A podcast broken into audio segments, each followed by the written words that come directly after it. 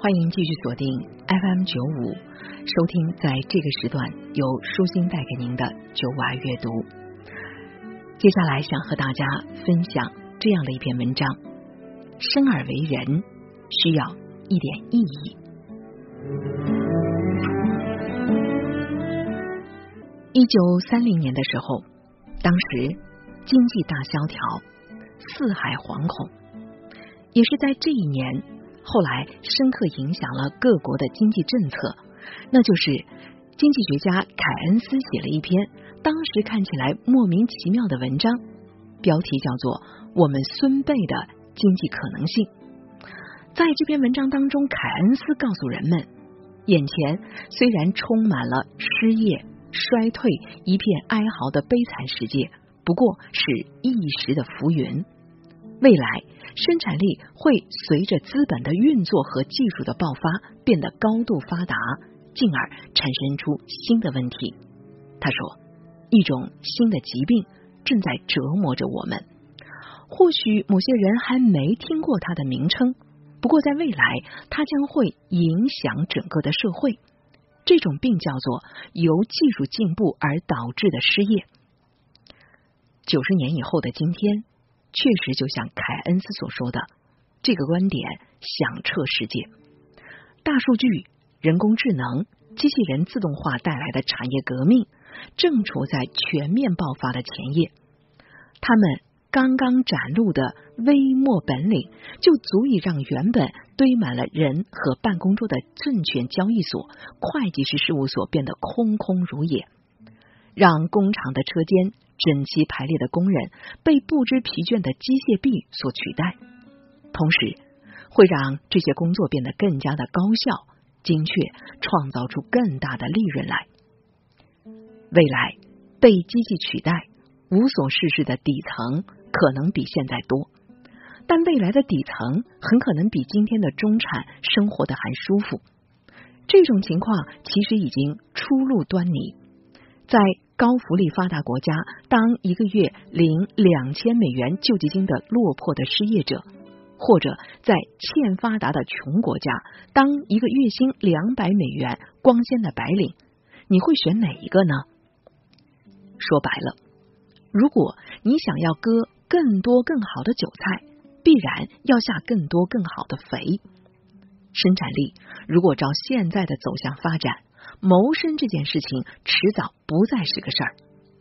虽然不可能人人暴富，但每个人都可以过上不用工作就能好吃好喝、有地方住、有东西玩、时不时旅个游的惬意的生活。这一切可不是异想天开。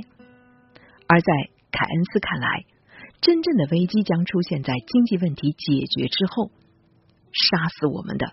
大概率不是社会矛盾或者天灾人祸，而是生活无忧无虑之后带来的无聊的感觉。要知道，自打有人类的文明以来，我们整套的社会规则、体制和道德伦理大多都是服务于生存的。当生存这件事情不再需要你来操心的时候，人就变得无所适从了。对那些没有特殊才能来寄托身心的普通人来讲，丰裕和充满了闲暇的年代才是最可怕的。迄今为止，成为工具一直是我们证明自己价值的方式，也是生而为人似乎是难以避免的宿命。你看，从农耕的时代，要耕田、劈柴、挑水的农民。到今天，工厂流水线上搞拼装的工人，办公室里做着各种表格的白领，电脑前写着代码的程序员，他们本质上并没有多大的不同啊！人类社会绝大多数的成员都在充当着某种工具，反复的做着目标路径明确的事情。经济模型里的人只是一群劳动的动物。是拥有必要肉体的牲畜，只有极少数的人才得以从这样的环境里抽身，实现哲学家海德格尔所说的诗意的栖居的生活。很长的一段时间里，主流社会规则、价值观和道德伦理，大多都是服务于人的工具化。工具人也在努力营造自己的逻辑自洽。一个不受情绪的影响，不会生病疲倦，令行禁止，精确高效的人，也就是越不像正常人的员工，但是老板是越喜欢的。而一个满脑子奇思妙想、充满了诗和远方、喜怒哀乐鲜明、行为难以琢磨的人，也就是灵光四射、人格丰满的人，往往不太会被看作是一个好的员工，对吗？所以，像你我这样的工具人，我们大部分的时间都是工具，我们最多在走神、蹲坑、下班或放假的时候，短暂的做一下人。这两种相互对抗的状态很难像开关一样随时转换，能做到的人寥寥无几。大多数的人只能在这个过程当中反复的撕扯，最后导向工具的一面，成为一枚彻底的螺丝钉。毕竟，这就是生存的必须呀。把自己定义为一种工具，然后将能否做一种好的工具。